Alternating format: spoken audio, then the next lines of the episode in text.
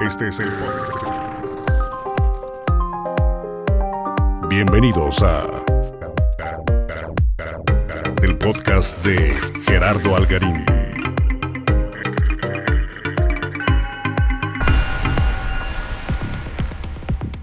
Bienvenidos al podcast de Gerardo Algarín, donde platico algunas anécdotas y experiencias a lo largo de estos años haciendo un poco de comunicación. Y bueno, en esta semana tengo una invitadaza conmigo que se llama Miroslava Arcadia. ¿Cómo estás? Hola maestro, muy bien. Miroslava. Muchas gracias eh, por invitarme. No, al contrario, ahorita, ahorita voy a explicarle un poquito a la gente que nos escucha que tú fuiste una alumna muy destacada, como muchas de las que tuve, muchas de las que tuve. Recuérdame, bueno, ¿hace cuánto que saliste de la carrera tú? Bueno, no he terminado la No has carrera terminado, todavía. pero ¿hace cuánto que ya no estás en, en Sí, en que ya aula? no voy a clases de hace tres años. Todavía estoy en proceso de titulación, pero bueno, con todo esto de la pandemia Sí, es se ha imposible. complicado para todo el mundo. Oye, y este contigo creo que te di clase, recuérdame, según yo estuviste conmigo, creo que en producción de tele, Así es. Eh, edición de video, creo. Y en radio. y en radio. Pues ahí es donde te conozco y por eso de repente yo hago tan buenas este, pues conexiones con los alumnos, porque finalmente uno este, pues los, los sigues viendo, ¿no? Pasa el semestre y luego te tocan en radio y el que sigue tocan en tele. Y luego, luego se nota, en, la comunicación es mucho de tener madera, es mucho de resolver broncas. Este, la comunicación normalmente nadie te enseña, o cuando menos no está en los libros, este, cuando te sucede algo mal, depende mucho de la persona, pues que pueda solventar alguna bronca. Y ¿De tú eras de esas. para resolverlo.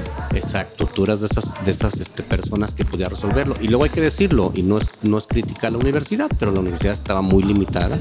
Hasta la fecha está limitada, ya tiene mucho más equipo. Pero este, ahorita estábamos un poquito recordando fuera de, fuera de grabación que, por ejemplo, la clase de edición de video se daba en una oficinita que le cabían, acuérdame cuántos cabíamos ahí. No sé, algunas tres personas tres sentadas en un sillón. Había Y cuatro computadoras, me parece que había. computadorcitas ya viejonas, eran IMAX, este el software siempre fue una bronca, yo muchas veces ponía mi software comprado por mí o a veces hay que decirlo pirata, pues era muy complicado. En algún año sí lo hicieron, ¿eh? Compramos, ahí había licencias de Pro Tools y había licencias, no recuerdo si una de Final Cut. Muy al principio tenían licencias de Final Cut, pero luego ya nunca la renovaron. Tu experiencia en la escuela, quiero que me platiques así tantito qué te gustó más de la comunicación, qué para dónde te fuiste, qué... Bueno, yo sé que mucha gente puede quejarse de la universidad, pero la verdad es que yo estoy agradecida de haber estudiado ahí. Me gustó muchísimo, así como usted dice, hay muchos problemas que resolver, pero tú sabes qué haces con esos problemas y cómo los resuelves. A mí la universidad me cambió la vida en muchos sentidos.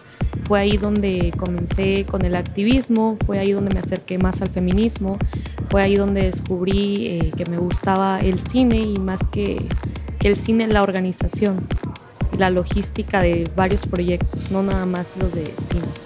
Fíjate, este, bueno, por un lado mencionas algo bien importante que es el activismo. Yo también te recuerdo mucho siempre entrándole a todos los temas de activismo. Yo siempre he dicho que hay que estarnos educando todos los días porque son términos que de repente desconocemos, traemos un bagaje. Y que uno ya los ha normalizado. Sí, traemos un bagaje cultural en Latinoamérica en general y México, pues ni se diga, ¿no? De muchas cosas. Este, entonces, pues siempre hay que estar muy atentos a aprender a no estorbar, de repente a aprender a ayudar. A veces veo gente que quiere ayudar y sale peor. Yo creo que siempre tuve eso dentro, pero la verdad no tenía como dónde sacarlo. Dónde En mi familia plasmarlo. siempre me enseñaron a luchar por lo que es justo y que si algo no me gustaba lo dijera, si me parecía mal. Entonces creo que toda la vida sí tuve como eso ahí, pero no, no coincidía con las otras personas, me sentía como un poco rara. Y luego llego a la Facultad de Ciencias Sociales y Humanidades, creo que fue el mejor lugar a donde El- pude el haber llegado. Donde se, se donde estaban eso, todos ¿no? como yo, entonces estuvo perfecto. También me acuerdo mucho de ti, que fuiste así, la sensación, de repente llegaste con un vehículo eléctrico, era una moto, algo así. Yo, sí, sí a todos les encantaba. Si me hubiera Sí. dedicado a venderlas, yo creo que hubiera vendido un montón. Sí, yo quería comprar una, pero pues, estaba muy cara. Este, yo, yo tengo ya unos añitos andando en bici, si te acuerdas. Era como un patín del un diablo patín del gigante. diablo eléctrico y era la sensación, porque además la ponías a cargar ahí en un pasillo, me acuerdo muy Sí, bien. y me ahorraba todo eso en gasolina, nada más tenía que conectarla. ¿Y eso dónde lo sacaste? ¿Dónde te nació? Fue un Mm, tema de... Bueno, un compañero de ahí de sociales me comentó que estaba vendiendo y la verdad sí me llamó mucho la atención. Él no tenía una en ese momento, pero me dijo que, que un día me podía hacer una prueba. Fui, nada más la había visto en fotos y cuando fui allá a Plaza Manglar a verla me encantó. Y pedí un préstamo y la, la compré. Y sí estuve un rato muy, muy a gusto en ella, la verdad. Aparte que me gustaba más que las motos, me parecía más segura, eh, iba más lento, pero pues finalmente era ecológica, eso es lo que me gustaba un montón. Y pues sí, era una muy buena idea, excepto porque al final tuvo algunas fallas por ahí, al final terminé regresándola a la empresa y la empresa me devolvió mi dinero. Son tecnologías todavía muy nuevas, pero bueno. Sí, ya eh, recientemente he visto otras motocicletas que funcionan igual, bueno, vehículos eléctricos, cuando son motocicletas. No me he animado a comprarme otra, pero sí he visto que ya ha avanzado mucho. Eh, cuando yo me compré mi, mi, vehículo eléctrico, que creo que fue hace como seis años, cinco. Ese es otro tema porque lo, lo, saco a colación porque es un tema en el que coincidimos también tú y yo, en, en el, de alguna manera la conciencia por la no contaminación, el tema ambiental. Tú eres activista, repito, de los temas este, pues de género, este, defensora de los derechos de la mujer, lo cual me da mucho gusto. Siempre estuviste ahí en la universidad este, de voluntaria en mil cosas. Y me llama mucho la atención lo que dices eh, en el tema de la producción audiovisual. A ti te inclinaste por el tema de logística, del tema de, a ver, platícame un poquito. Bueno, yo creo que es lo que siempre se me ha dado también desde pequeña. Me acuerdo mucho cuando era niña, yo organizaba las fiestas de la colonia, las posadas y eso con los demás niños. Ah. Y apenas hace poco me puse a pensar en eso. Dije, no manches, la logística y la organización he estado toda mi vida ahí, pero no me había dado cuenta. Eh, bueno, ya cuando entro a la carrera, yo entré por periodismo, Ajá. era mi tirada inicial, pero ya estando ahí me gustó mucho la producción de cine. Uh -huh. eh, fui productora en algunos cortometrajes en clase, hicimos un concurso en, en una clase con la maestra Betty, recuerdo, y gané el primer lugar eh, con mis compañeros con un pequeño documental que hicimos sobre una chica trans. Uh -huh. Se llamaba Metamorfosis. Se llama. Todavía ah, lo pueden encontrar ¿lo pueden, en YouTube. ¿En dónde? ¿Cómo lo buscan? Metamorfosis. ¿En qué canal está? Ay, no recuerdo quién fue quien lo subió, la verdad, pero se bueno, llama Metamorfosis. Te este. dejo de tarea que me mandes el link para, para compartirlo y que lo, que lo vean. Y tú, lo, tú, lo, tú participaste en esa producción. Sí, fui productora, lo presentaron también en el Festival Amado Nervo uh -huh. y ganó el primer lugar en la muestra audiovisual en la escuela. Digo, fue algo pequeño, ¿no? Para empezar, pero me gustó mucho haber hecho ese mini docu. Yo creo que es lo que más me gusta, documental, más que ficción. A pesar de que creo que he hecho más proyectos de ficción que documental. Después de eso eh, hice otros pequeños proyectos ahí en clase y luego siguió Cómo fue tu día hoy, que es un cortometraje que quedó seleccionado en el Festival Internacional de Cine de Guanajuato. Y bueno, ese sí ya fue un proyectazo. A Creo que lo más difícil que he pasado en cuanto a organización. A ver, platícame un poquito y lo, lo, lo quiero hacer un, un, poco la pausa ahí porque la Universidad Autónoma de Madrid se distinguió durante varios años este, con ser ganadores y con tener cortos seleccionados. Y eso es motivo de orgullo. Yo siempre presumo precisamente que la falta de equipo de la universidad, este, pues a veces es un eh, propulsor de la creatividad y precisamente resolver los problemas. Platícame un poquito cómo, cómo nace la idea, de quién es el guion, cómo, cómo surge. Bueno, para empezar, yo creo que a veces la gente no se da una idea de lo difícil que es quedar en este festival. Incluso no pensé yo jamás participar en él. ¿Cuántos entran? Creo? Un año antes habían mandado 400, 500 guiones de toda la República. El año en el que yo estuve hubo un poco menos y también se redujo el número de participantes, lo que es un poco más difícil. Eh, antes eran, me parece que 12 equipos de todo el país. Ese año nada más fueron 6. Y pues sí, escogieron el guion de un compañero que se llama Kevin Gustavo entre cerca de 200, 300 guiones. Para que la gente se dé una idea, los que no conocen la dinámica de ese rally de cortometrajes, tú tienes que presentar la idea, pero no nada más la idea del guion, sino tienes que decirles cómo lo vas a hacer en un lapso eh, de 48, son 48 horas. horas. Uh -huh. Entonces, no nomás es que tengas una buena idea, es que sepas realizarla, porque ya ha pasado que tienes una gran idea y te dicen, órale, pues hazla, y a la hora de la realización no sí, llegas. Muchos cortos ni siquiera son entregados, sí Exacto. ha pasado, porque solamente te dan esas 48 horas para grabar, eh, editar y entregar. Y una pues de las verdad, maravillas sí de, ese, super reto. de ese rally es que también te echan la mano una vez que eres seleccionado.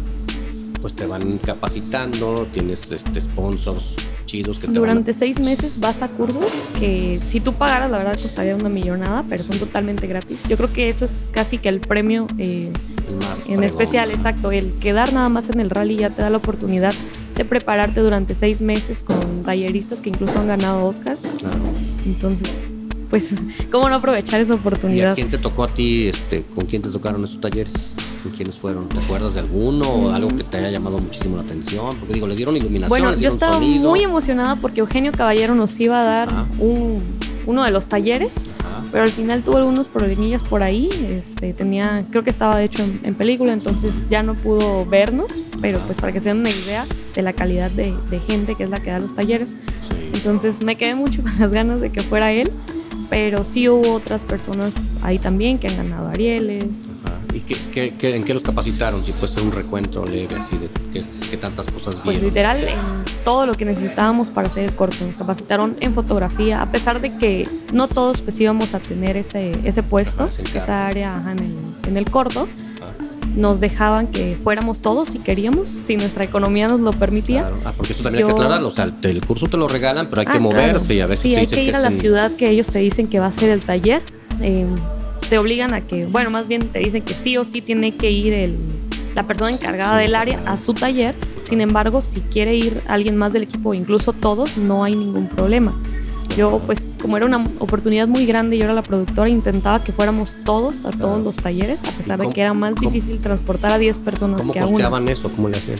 Eh, bueno, hicieron rollo, la Te pregunto porque era parte, creo, de tu obligación y de Sí, claro. De, como productora, eh, yo y mi asistente, mi asistente y yo tenemos que conseguir ese dinero en tres días. Digamos, lunes, martes y miércoles nos dedicábamos totalmente a conseguir dinero. El día jueves para organizar en qué nos íbamos a ir, a qué hora íbamos a salir, a dónde íbamos a llegar, porque allá no te dan absolutamente nada más que el taller. Tú tienes que conseguir el hotel, las comidas, el transporte. Entonces el jueves era para organizar todo eso. El viernes nos íbamos temprano o ese es el jueves en la noche dependiendo de a qué hora era el taller el día viernes viernes, sábado y domingo estábamos en la ciudad y el domingo nos regresábamos para llegar el lunes y volver a empezar eso. Qué fregón. Oye, ¿y qué? ¿Normalmente eran en dónde? Eran en Guadalajara, eh, hubo en San Luis Potosí, también hubo en Ciudad de México, San Miguel de Allende y en Guanajuato. ¿Y para costear eso qué hacían? ¿Pedían apoyos? ¿Vendían cosas? Pues ¿Rifaban? de este, todo. Eh, hicimos una fiesta eh, de fondeadora donde las personas fueron y nos apoyaron yo creo que esa fiesta fue como el éxito más grande que tuvimos, porque la verdad sí fue mucha gente apoyarnos. Creo que de esa sola fiesta sacamos cerca de 20 mil, que puede parecer mucho ahorita, pero nuestro corto nos costó cerca de 280 mil pesos. Eso también es bien importante, la gente no tiene idea de cuánto cuesta. Sí, producir es carísimo. O bueno, luego escuchamos, ¿no? De las producciones millonarias de Hollywood, pero no hay una relación, pues no. Sí, claro, pues es que es mucho menos dinero, pero imagínense si nada más ese corto de cinco minutos nos costó eso. Bueno, contando todos los talleres a los que fuimos, el transporte, eh, ya que estábamos allá para grabar el corto, pues quedarnos a dormir ahí en, en un hotel. Duramos dos semanas en Guanajuato días antes tuvimos que estar ahí pues para prepararnos, para estar en algunos eventos del festival, hasta el día en que ya comienza el rally, las 48 horas. Y creo que las 48, 48 horas es donde más dinero se gasta. Oye, ¿y en qué momento sabes ya quién va a participar en tu corto? Ya tus actores, tu... Eh, después de que queda el guion seleccionado, nada más quedan 25 guiones de todo el país. Eh, cada guionista tiene que escoger a su equipo, un equipo conformado por 10 personas en distintas áreas y eh, pues esas 10 personas tienen que hacer una videorespuesta de por qué tienen que estar en ese rally. De esas 25 videorespuestas nada más escogen 6 y esas 6 empiezan a ir a talleres. La videorespuesta es un video tal cual que graban este, de manera creativa, es un tema libre. Bueno, va más enfocado como ya a tu corto, tienes que presentar este, ya elementos del corto. Más que hablado... Eh, fotográficamente. Sí, de hecho, entre menos digas, mejor. bueno, es una regla que, se tiene. Sino que muestres, pues, por qué tienes que estar tú ahí. Demostrar por qué tú harías un buen trabajo en el rally. Después este, quedan seis equipos seleccionados nada más. Estos seis equipos ya van a los talleres. Y pues en el proceso de los talleres es cuando vas viendo qué, em, qué actores vas a necesitar. Tú puedes dar sugerencias y el rally les manda pues una invitación para que, para que vayan al rally y participen contigo. Ellos tienen que participar totalmente gratis. Algunos aceptan, otros no. Sí, otros tienen chamba. Pero sí puedes dar sugerencias. Y al final, eh, pues nosotros, nuestros actores fueron Pascasio López e Ivonne Montero. Ivonne fue ese día de último momento. Nosotros teníamos otra actriz, pero ese día nos canceló. Entonces fue Nada más eh, fue Ivonne porque estaba, Pascasio era su novio en ese momento, entonces ella estaba con él y nos hizo el súper favorzote de...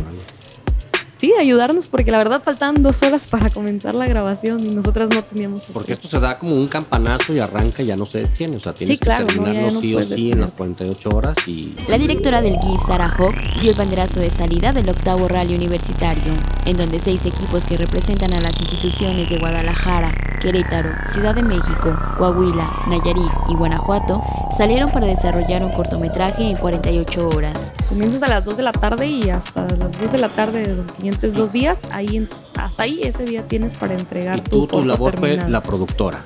Sí, yo fui la productora del equipo. No me quiero imaginar 48 horas, aunque ustedes en general todos eran grandes amigos. Y digo eran porque luego la vida te va llevando por otros lados, pero creo que parte de tu chamba también era como mantener un poquito la armonía bajo esa presión. Este, ¿Cómo se vivieron esas 48 Pues sí se podía, horas? pero no fueron las 48 horas, fueron seis meses viviendo seis con meses, ellos. pues, ¿no? Sí. Eh, a veces hasta nos peleamos porque no lavaban los trastes. Y es que sí es difícil, o sea, vivir con nueve personas que tienen diferentes costumbres, que viven de manera distinta en sus hogares. Y luego como que juntarse, tener la presión encima de que hace falta dinero, de que tienes que ir a, a un taller al día siguiente y no llegas a lo mejor, de que a veces no había carro en último momento, lo conseguíamos o no había quien manejara el carro porque a veces la universidad nos lo prestaba Ajá. pero nos decía tiene que ser un maestro y a veces los maestros pues estaban en sus. Claro. Me acuerdo incluso una vez que, que no había nadie que nos llevara, la maestra Carla estaba embarazada y ella dice, bueno, yo me animo. Ah, qué fregón. Así como de siete Ah, qué meses. bien, qué chido. pero creo que no la dejaron ahí, este, la coordinadora y la maestra decía, no, pues sí, yo, yo me animo, ¿no? Pero bueno, no le permitieron y sí pudimos conseguir otro profe. Y pues sí nos apoyaron mucho, la verdad, esa es otra cosa importante que decir. Nuestros maestros, a pesar de que la universidad tenía muchas carencias, cuando quedaba seleccionado en el rally, te apoyaban de todas las maneras Sí, pues, posibles. son, son o fueron nuestro orgullo este, durante varios años, pero No, ustedes claro des- que de- sí. de- destacando muy fregón. Y luego, ¿qué onda? ¿Qué pasó con ese corto? Bueno, nuestro corto ganó el primer lugar en el Festival Internacional, sí ganamos eh, el rally. Cómo fue.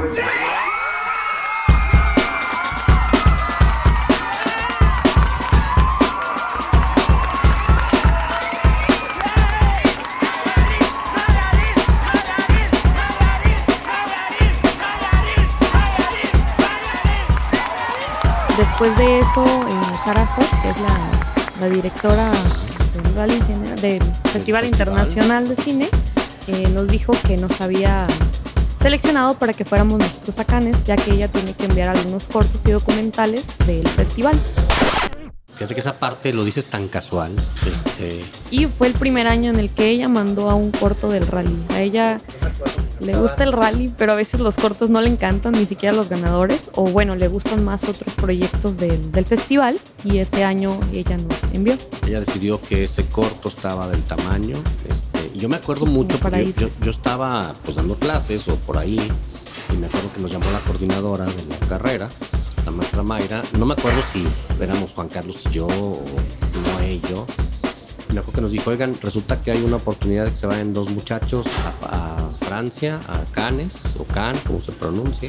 Yo decía, no manches, o sea, van a ir este par, Lamiros, porque así se te conocía a ti en los pasillos de la universidad, Lamiros, o sea, la, la de la motito, la que anda de un chinga.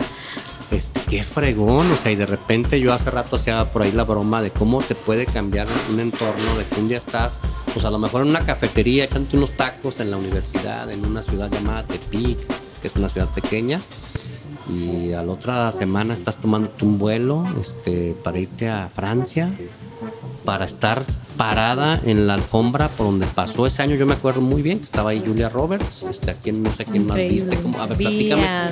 Bueno, vi Me acuerdo, por supuesto, de tu vestidazo, porque te fuiste a comprar un vestidazo para estar en Cannes. Este, a ver, platícame, Ah, porque qué, maravilla. Bueno, el vestido eh, me lo patrocinaron. De hecho, me, me comuniqué con un diseñador y le conté. Yo creo que él también se quedó así como, ¿cómo que en Cannes? Total, me dijo, no, yo te doy tu vestido. Sí, no hay ningún problema. Entonces me hizo súper vestido. Eh, bueno, a mí todavía me parece increíble. Incluso cuando me llamó el director del rally, me dijo, oye, este, ya te llamaba para confirmar si Alex va a ir a, a Cannes, ¿no? Porque quedaron seleccionados. Falta mencionarlo, de hecho en este podcast voy a hacer ahí el, el- el disclaimer legal. Debió haber estado Alex, pero logísticamente era muy complicado porque ustedes dos fueron. Sí, este, fuimos juntos. Alex y tú fueron este, a Cannes. Ya haré un episodio con él para que no se me agüite Alex. Alex, si estarás tú aquí platicándome tu versión. Sigamos. Bueno, entonces me dicen que si va a ir Alex. Como yo era la productora, pues tenía que comunicarme con él y que él me dijera y yo este, arreglar todo para que se fueran, ¿no? Porque a pesar de que el corto ya había sido grabado y todo, era mi trabajo conseguir el dinero para que Alex fuera a representar nuestro corto. Ajá. Entonces yo dije, bueno, pues por mí sí, ¿no? Me aviento la chamba, yo le consigo el dinero y que se vaya. Y luego me dicen, ¿y tú vas a venir? Y ¿cómo que yo? O sea, yo estoy invitada, ¿no? Pues claro, o sea, director y productora. No, casi me da el ataque ahí. Faltaban, creo que tres meses. Ajá. Fue en febrero cuando me dicen esto. Nos íbamos eh, los primeros días de mayo y yo ni siquiera me, me pregunté cómo le iba a hacer. Y yo les dije, sí, sí voy a ir. No sé si Alex vaya a ir porque eso depende de él, ¿no? Él ya no estaba en la ciudad, pero yo sí voy. Claro que sí.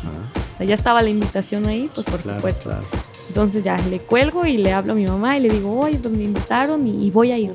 ¿Y cómo le vas a hacer? No, pues no sé. Total, que ya al día siguiente me pongo a trabajar y a conseguir eh, pues apoyos, hacer rifas. Hicimos una hamburguesada. Sí, hamburguesada. Me agarré esa idea de Sonora. Yo había visto algo así en internet y sí, mucha gente nos compró boletos. Y ese día nada más les enviamos sus hamburguesas a domicilio. ¿Cuánto te costó? ¿Cuánto tienes que juntar para poder ir? Pues nos fuimos de una manera muy austera, pero la verdad Claro, claro. no nos importó. Claro, Eh. Yo soy buenísima para cazar ofertas en vuelos, entonces el vuelo salió baratísimo. Ok. Yo creo que fueron cerca de 70 mil pesos por los dos, habernos ido 13 días a, Europa.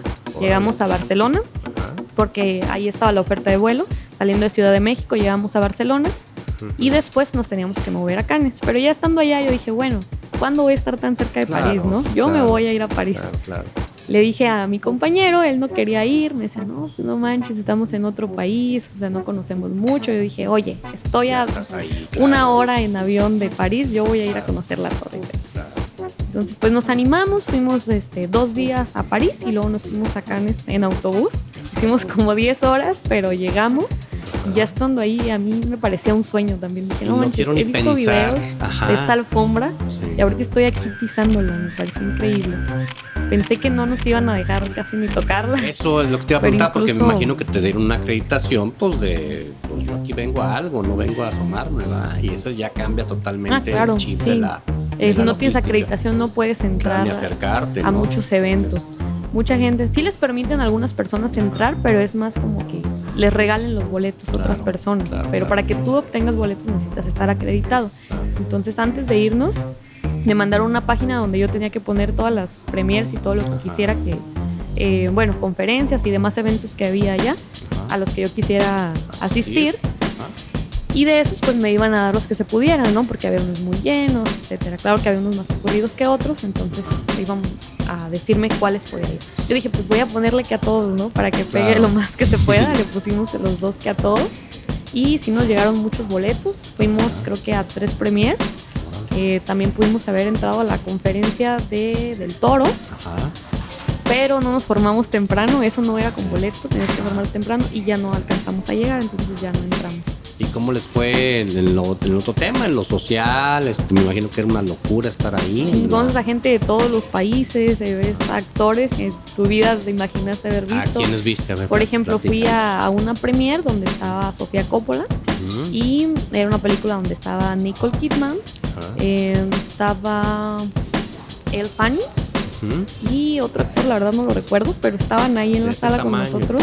pues, Y es la primera vez que dije, aquí sí puedo aplaudir. O sea, terminó la Claro. película, pues ahí estaban los actores, como no, duramos un montón de rato aplaudiéndoles. Y ah, en las otras dos premieres que estuve también estaban los actores, pero eran dos películas francesas, entonces la verdad no ubicaba muy bien. Me acuerdo que también vi a Will Smith ahí en los pasillos. Y un día nos invitaron a, a una fiesta y dijimos, bueno, pues vamos, ¿no? Y sí, o sea, ahí estaban, no los quise incomodar, obviamente, ¿no? Pero sí algunas personas de lejos, a quien sí molesté, fue al director de Moonlight y me tomé una foto con él. Súper buena onda, se aceptó y ahí estuvimos un rato. Qué fregón. ¿Y cómo les fue en el corto? Finalmente se presentó por allá. Este. En, sí, el corto se expuso allá, no Ajá. estaba participando en, Sí, claro. en una categoría, pero sí fue exhibido, pues, ¿no? O sea, no es cualquier cosita, ¿no? Así es. Este, y bueno, me acuerdo mucho de, de, pues tú, tú con tu vestidazo y el buen este Alejandro que se llevó un smoking. Sí, este, con traje. No te permitían entrar de otra de manera. otra manera, ¿no? Entonces, pues era muy chistoso verlos. Digo, ya les mostraré acá en, el- en mis páginas este, una foto de los dos y me la puedes mandar. Sí, claro.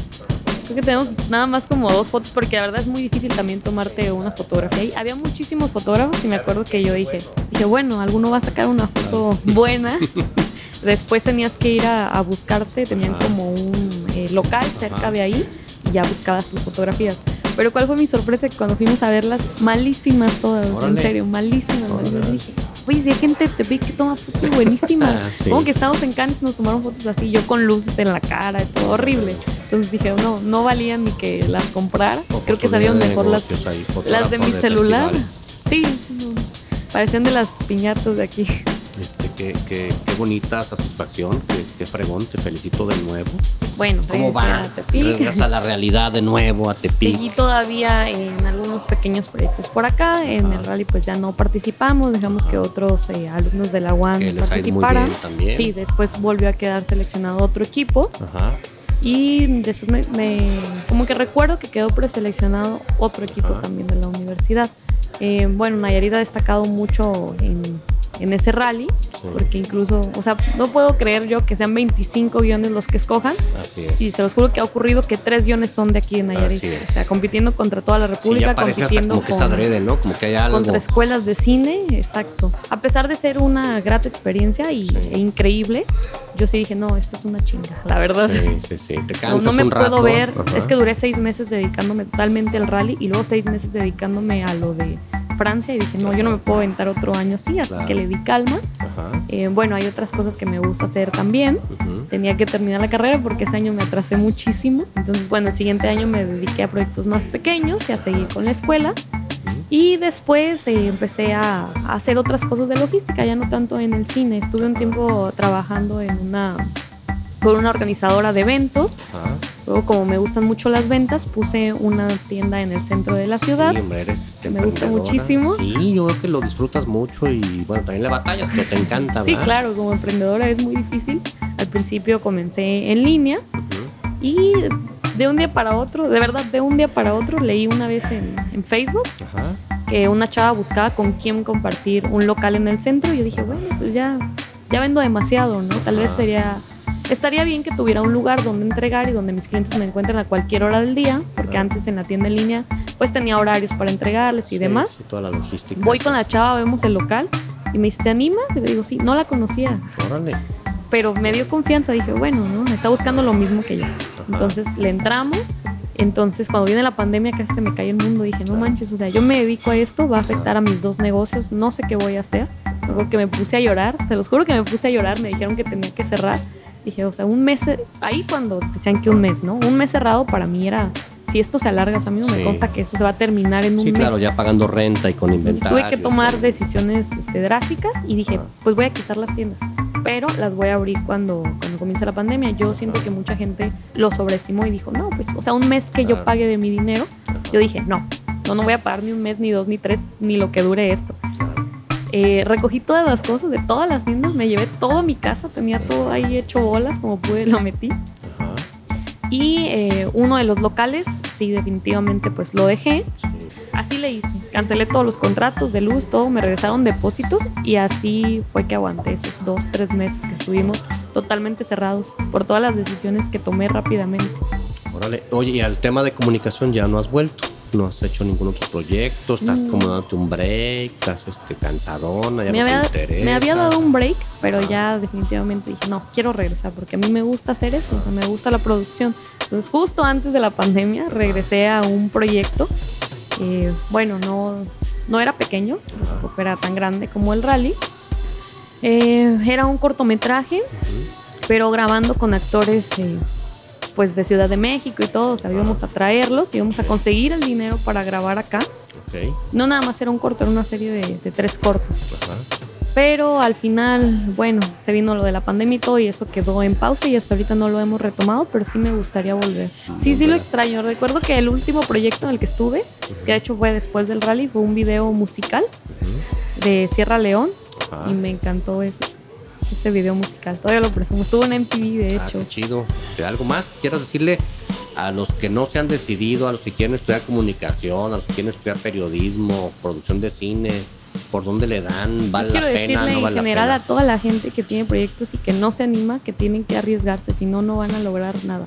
Y no hablo nada más de, de la producción audiovisual, vaya, sino yo siento que me he arriesgado toda mi vida en todo. Haber puesto un negocio así de la nada, haberme ido a Cannes sabiendo, bueno, haber aceptado ir a Cannes sabiendo que faltaban dos meses, sin un solo peso, haber aceptado ser la productora del rally aún cuando sentía yo que no tenía esa experiencia, pero dije, pues a ver cómo le hago, ¿no? Yo lo tengo que lograr. Creo que eso, todo eso se trata de arriesgarse. Si no me hubiera arriesgado, no hubiera logrado estas cosas. Si me hubiera quedado con ese miedo de, no, pues a lo mejor sale todo mal y todo. Puede resultar todo mal, pero independientemente de que resulte así, siempre vas a poder sacar algo bueno de una mala experiencia. Esa es mi manera de pensar. Muy bien. Amigos, pues muchísimas gracias por haber aceptado la invitación. Espero que te haga justicia este episodio. Ya lo escucharás ya terminadito. Muchas Este, gracias. Y bueno, espero verte pronto y sigue echando ganas y mi admiración y respeto para ti, ¿eh? siempre. Gracias, profesor. Hasta luego. Este fue el podcast de Gerardo Algarín.